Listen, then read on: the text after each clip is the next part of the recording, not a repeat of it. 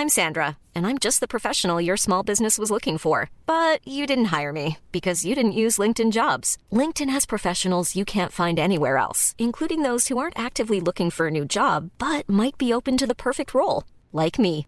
In a given month, over 70% of LinkedIn users don't visit other leading job sites. So if you're not looking on LinkedIn, you'll miss out on great candidates like Sandra. Start hiring professionals like a professional. Post your free job on linkedin.com/people today.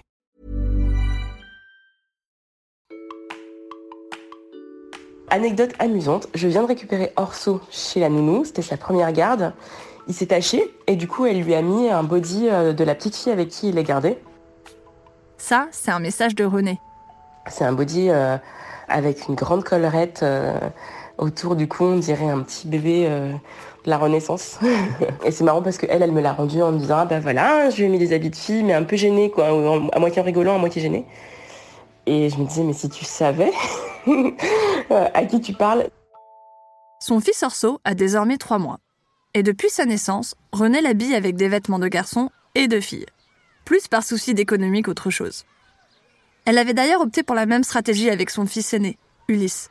Ulysse, lui, il avait ses trois cousines et euh, ben, du coup, il récupérait des vêtements très genrés, euh, enfin en tout cas considérés comme des vêtements de fille. Ce qui fait qu'Ulysse euh, a mis des chaussons, euh, je suis une princesse, euh, des, des pulls, des pyjamas pareil, petite princesse. Pendant ma grossesse, quand j'ai expliqué que je voulais dégenrer l'éducation de mon enfant, les gens me parlaient assez rapidement de vêtements. Soit c'était pour me dire que oui, les vêtements pour bébé sont trop genrés, soit c'était pour exprimer une crainte. Mais donc, si c'est un garçon, tu vas lui faire porter une robe? Mais tu vas complètement le perturber. Tu peux pas lui imposer ton idéologie. J'en ai parlé à Manuela Spinelli, la sociologue qu'on a entendue dans l'épisode précédent. Notre société, elle est construite de façon binaire. Notre culture a besoin de classer les individus. Quand on regarde un visage de bébé, on est incapable de dire s'il s'agit d'un garçon ou d'une fille. Et c'est pas moi qui le dis. Là, il y a eu des études qui ont été menées là-dessus. Donc, on sait qu'on n'arrive pas euh, par les biais des traits de visage, par exemple, ou par le corps, euh, à dire s'il s'agit d'un d'un garçon ou d'une fille. Donc, on classe les bébés par le biais de ce qu'on appelle les marqueurs de genre. Donc, euh, il s'agit des vêtements, il s'agit des nœuds, par exemple, pour les filles, euh, il s'agit des couleurs aussi qu'on utilise en tant que marqueur de genre. Quand on supprime ces marqueurs de genre, les gens sont souvent déstabilisés. Parce qu'on nous a pas appris à interagir avec les enfants de façon non genrée. J'ai toujours pensé que j'habillerais mon enfant de façon à ce que les gens ne projettent pas immédiatement un genre sur lui. Mon idée, c'était de piocher dans tous les rayons. Qu'est-ce qu'on va mettre aujourd'hui, Joe? Je te propose soit le jogging à fleurs, soit le pantalon en velours. Mais avant de me lancer dans ce podcast, j'avais pas mesuré à quel point, au-delà des projections, habiller les enfants comme des filles ou des garçons avait des conséquences.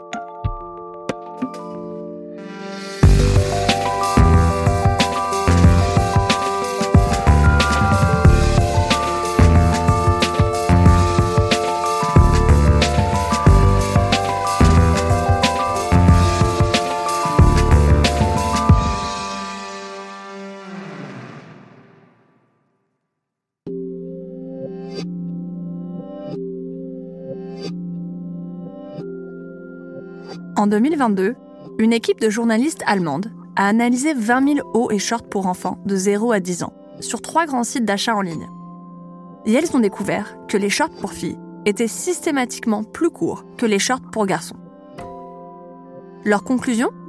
C'est que les vêtements pour filles sont conçus pour montrer la peau et mettre en valeur le corps dès le plus jeune âge.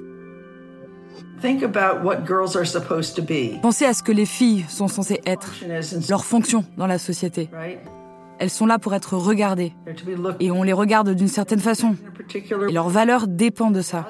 Plus elles sont belles, plus elles sont valorisées. would they look in that way? Ça, c'est Jo Paoletti, l'une des rares chercheuses à avoir étudié l'histoire de la mode enfantine et son évolution.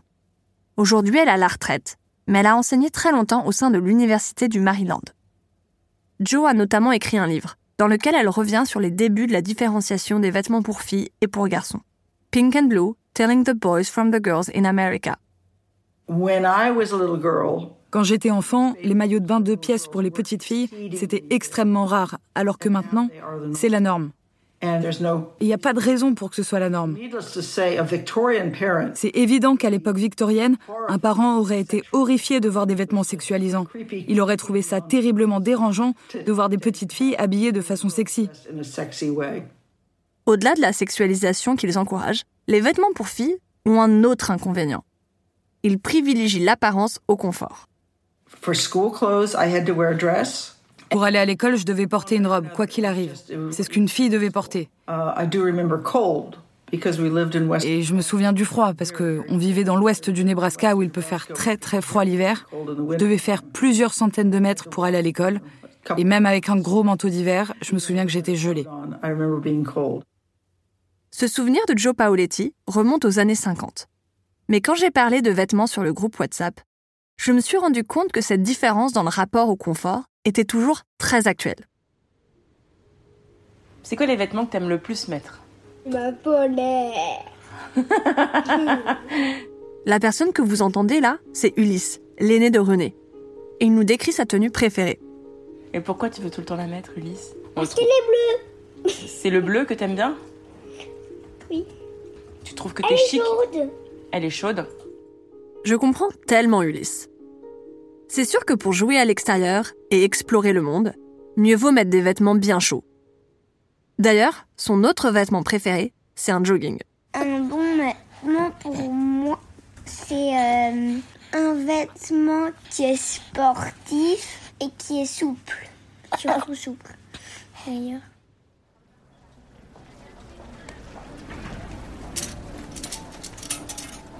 Quand on fait un petit tour en boutique, on se rend vite compte que les vêtements pour garçons sont pensés pour être confortables et leur donner envie de bouger.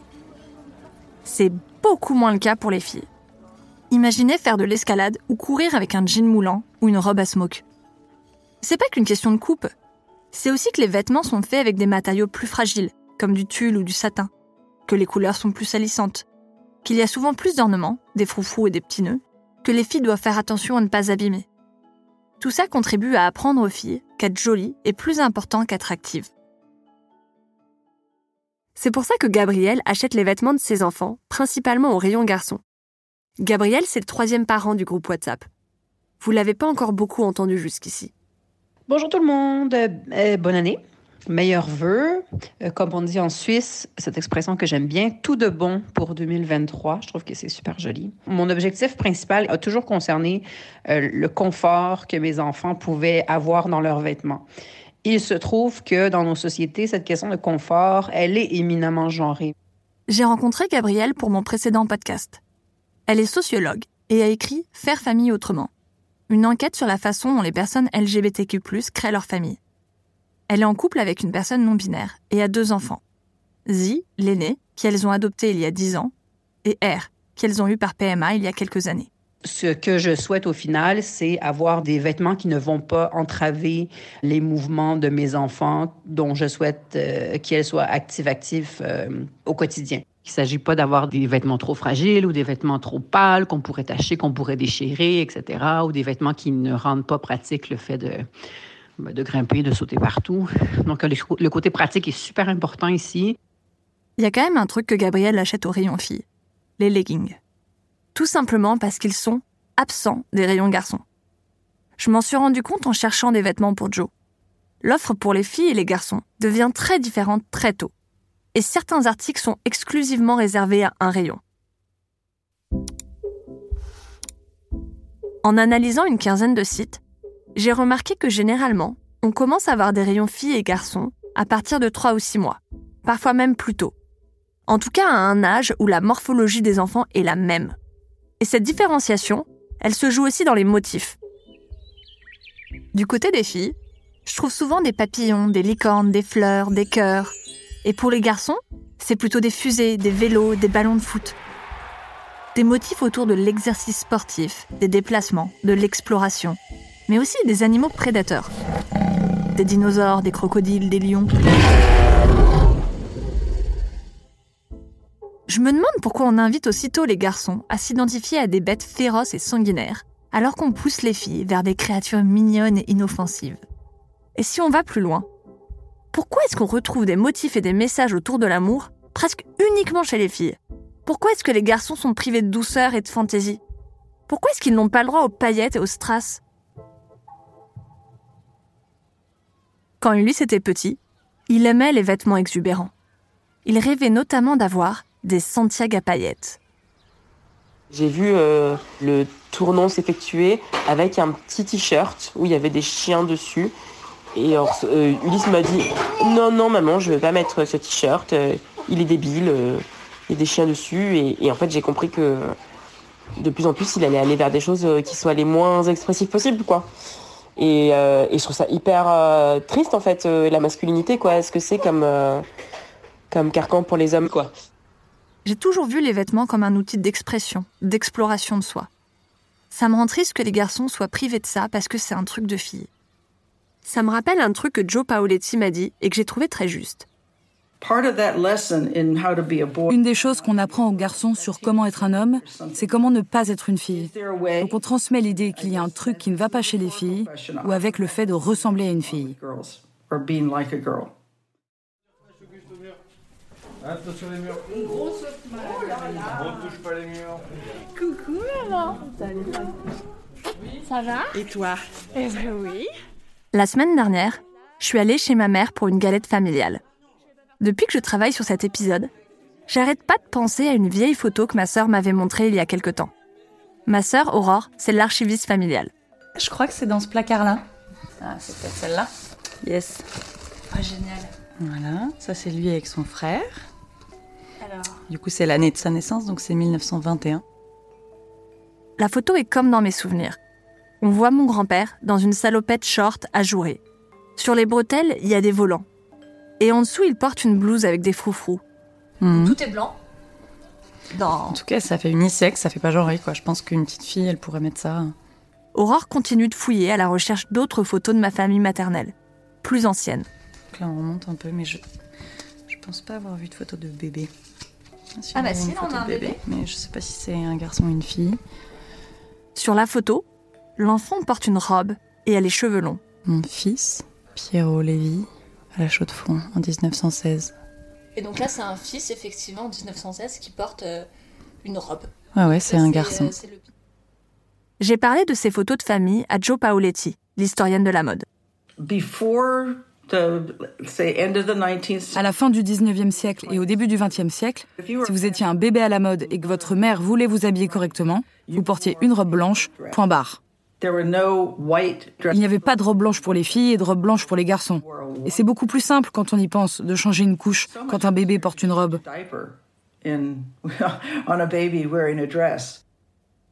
Joe m'explique qu'à l'époque, les bébés portent des robes qui leur descendent jusqu'aux pieds. À mesure qu'ils grandissent, les parents raccourcissent leurs robes pour faciliter leur mouvement. Le sexe était quelque chose qu'on acquérait en grandissant. Les bébés n'avaient pas de sexe. Ils ne devaient pas avoir d'identité sexuelle. Ils ne devaient pas avoir conscience de leur sexe parce qu'on pensait que c'était mauvais d'apprendre ça trop tôt. Donc on essayait de retarder cette prise de conscience au maximum. Il y avait cette idée que si les petits garçons sont conscients de leur corps, ils se masturberont. S'ils se masturbent, alors ils deviendront homosexuels parce qu'on croyait qu'il y avait un lien entre ces deux choses. Les choses commencent à changer au XXe siècle. On fait porter aux garçons des robes de plus en plus courtes, avec parfois un short en dessous, une culotte comme on appelle ça alors, et on leur met des pantalons de plus en plus tôt. Pour expliquer ce changement, Joe Paoletti avance une théorie, l'arrivée de la psychanalyse.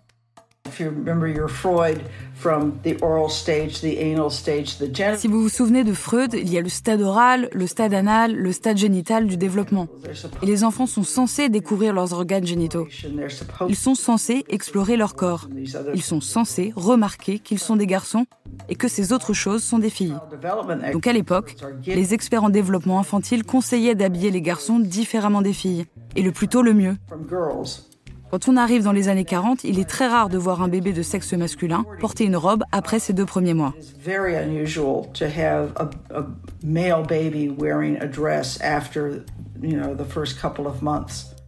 Progressivement, la couleur aussi s'impose.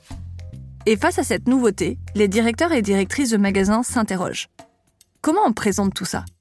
Dans quel rayon est-ce qu'on met les vêtements bleus et les vêtements roses? Joe Paoletti me parle d'un article de 1918 tiré d'un magazine spécialisé. Ça vient du Infants Department, qui était l'équivalent du magazine Women's Wear Daily pour l'industrie de la mode enfantine. Il est sorti en 1918 et ça disait Beaucoup de gens nous ont demandé comment présenter les choses dans leur magasin. Alors on va fixer la règle dès maintenant. Ça sera rose pour les garçons et bleu pour les filles. Ensuite, ils expliquent pourquoi le rose est pour les garçons. C'est parce que c'est une version pastel du rouge, la couleur de Mars, de la guerre et de la passion. Alors que le bleu est plus délicat et pudique. Et c'est là que je me suis dit, hmm, l'histoire du rose et du bleu est bien plus intéressante que ce que je pensais. Ce code couleur était déjà établi dans l'Europe médiévale. Le rouge était la couleur impériale et papale, donc celle des hommes, et le bleu celle de la Vierge, donc des femmes. Progressivement, ce code couleur s'inverse. Le rose devient la couleur des filles et le bleu celle des garçons. L'une des explications à ce changement, c'est que le rouge, au fil du temps, perd sa symbolique d'autorité pour prendre celle de l'amour. Ça me rappelle une anecdote que René a partagée sur la boucle WhatsApp au sujet d'un pantalon rouge en velours, originellement pour fille, qu'elle a offert à Ulysse. Quand elle lui montre le pantalon, il hésite, puis décide de le porter pour aller à l'école. Bon, je sentais qu'il y avait un petit problème, mais je comprenais pas très bien. Il revient le soir, il me dit Maman, tout le monde s'est moqué de moi avec mon pantalon. Je lui dis Quoi? Il dit On m'a dit que c'était un pantalon de fille. Je dis Enfin, quoi? J'en perds mon français tellement je suis choquée. J'étais là, genre, euh, je ne comprends pas quel est le problème de ce pantalon en velours rouge. Il dit Bah, les autres, ils disent que c'est une couleur de fille. Je dis Alors, là, mon Dieu, quoi. Ça, c'est lié au processus de pinkification. Le fait qu'à partir des années 80, l'univers des filles est devenu progressivement saturé de rose, des vêtements aux poussettes en passant par les couches. Ce phénomène, est lié au développement du marketing et des logiques d'hypersegmentation à cette époque. En gros, on commence à diviser les consommateurs en segments de plus en plus petits pour leur vendre de plus en plus de produits. Pour Joe Paoletti, l'intensification de ce code couleur est aussi liée à la démocratisation des échographies prénatales, qui permettent de connaître le sexe du bébé avant sa naissance. Pile quand on prépare son trousseau. Mais il y a aussi un autre facteur. 8 femmes sur 10 préfèrent le pantalon. Vous êtes pour ou contre le pantalon chez la femme On est pour. La vague féministe des années 60-70. Il arme la femme d'aujourd'hui. Il est le signe mythique de sa modernité. The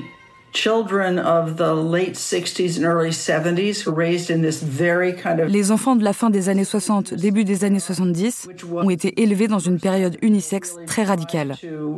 C'est la première fois que des gens essayaient vraiment d'élever leurs enfants sans distinction de sexe. Mais ce qu'ils ont fait en réalité, c'est qu'ils ont plutôt élevé la masculinité. Dans le sens où habiller les enfants de façon unisexe à l'époque, ça voulait souvent dire habiller tout le monde en petit garçon.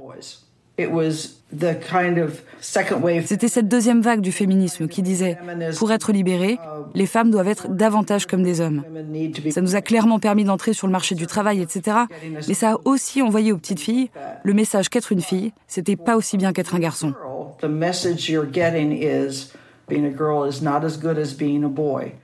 Et donc dans les années 80, si on schématise un peu, ces petites filles devenues mères ont voulu revaloriser la féminité. Et à l'époque, ça passait par acheter du rose à leurs filles.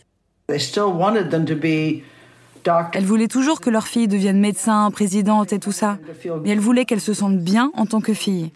Donc la première étape de ce retour du genre dans les vêtements, après l'ère de l'unisexe, c'était justement la féminisation accrue des vêtements pour filles.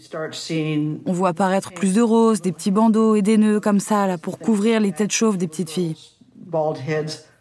On pourrait aussi voir dans ce retour au féminin un retour de bâton un backlash, comme l'appelle Suzanne Faloudi. Cette penseuse féministe note qu'à chaque fois que les femmes sont sur le point de gagner en égalité, des mouvements conservateurs persuadent une partie de la population que le féminisme est allé trop loin, que les femmes doivent retrouver leurs fourneaux, leurs enfants et une certaine vision de la féminité. Il y a aussi cette idée que celles qui choisissent de se reconnecter à une féminité traditionnelle ne le font pas nécessairement par amour du patriarcat. Parfois, c'est juste pour retrouver des repères dans une société qui change vite, s'agripper à des règles familières.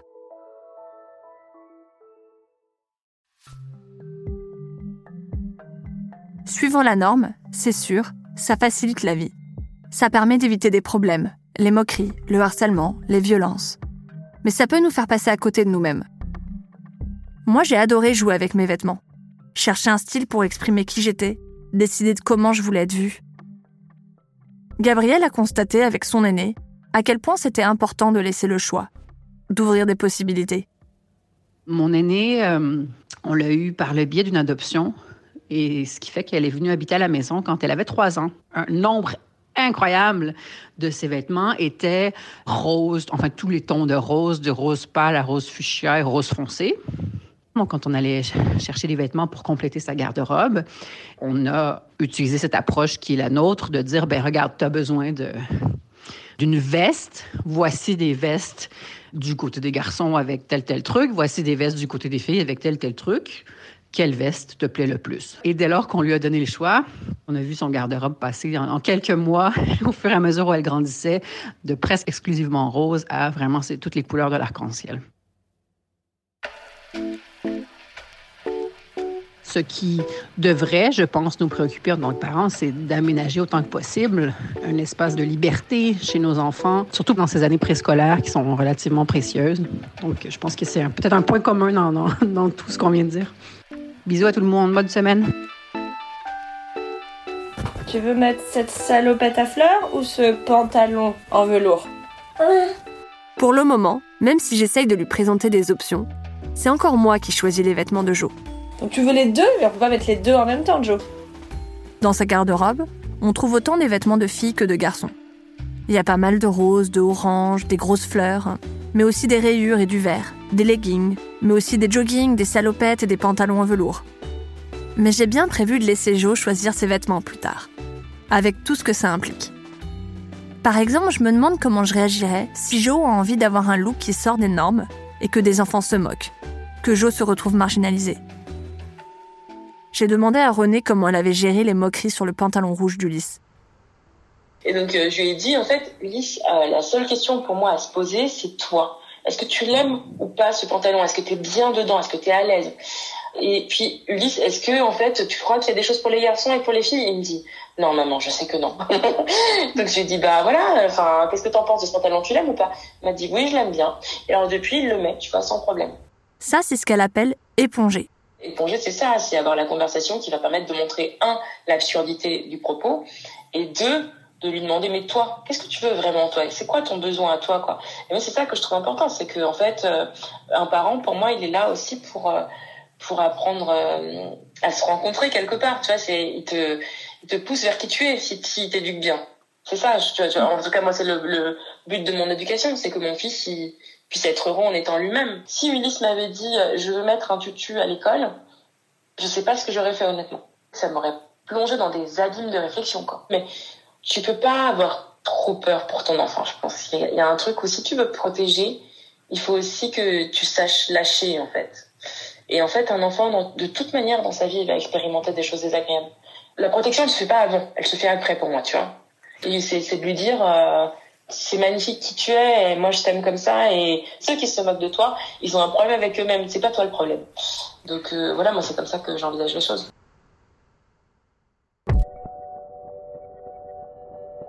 Je sais pas encore qui est mon enfant, ce dont Joe aura besoin. Mais ce que je sais, c'est que quoi qu'il arrive, l'important c'est de parler, de poser des questions, de comprendre, d'expliquer. J'ai hâte de pouvoir discuter avec Joe. Enfin, encore faudra-t-il que je trouve les bons mots. Et ça, le langage, on en parlera dans notre prochain épisode.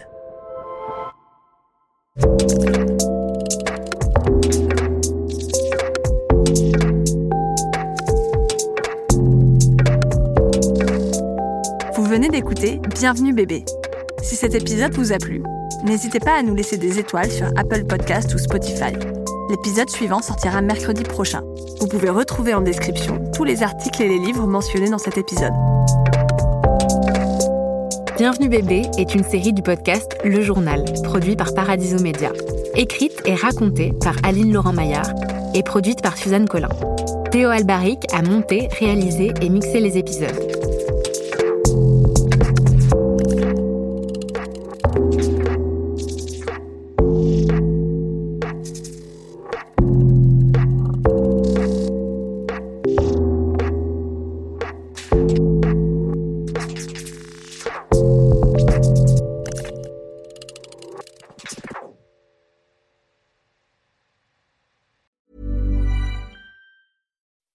When you make decisions for your company, you look for the no-brainers. If you have a lot of mailing to do, stamps.com is the ultimate no-brainer. Use the stamps.com mobile app to mail everything you need to keep your business running with up to 89% off USPS and UPS. Make the same no-brainer decision as over 1 million other businesses with stamps.com. Use code PROGRAM for a special offer. That's stamps.com, code PROGRAM.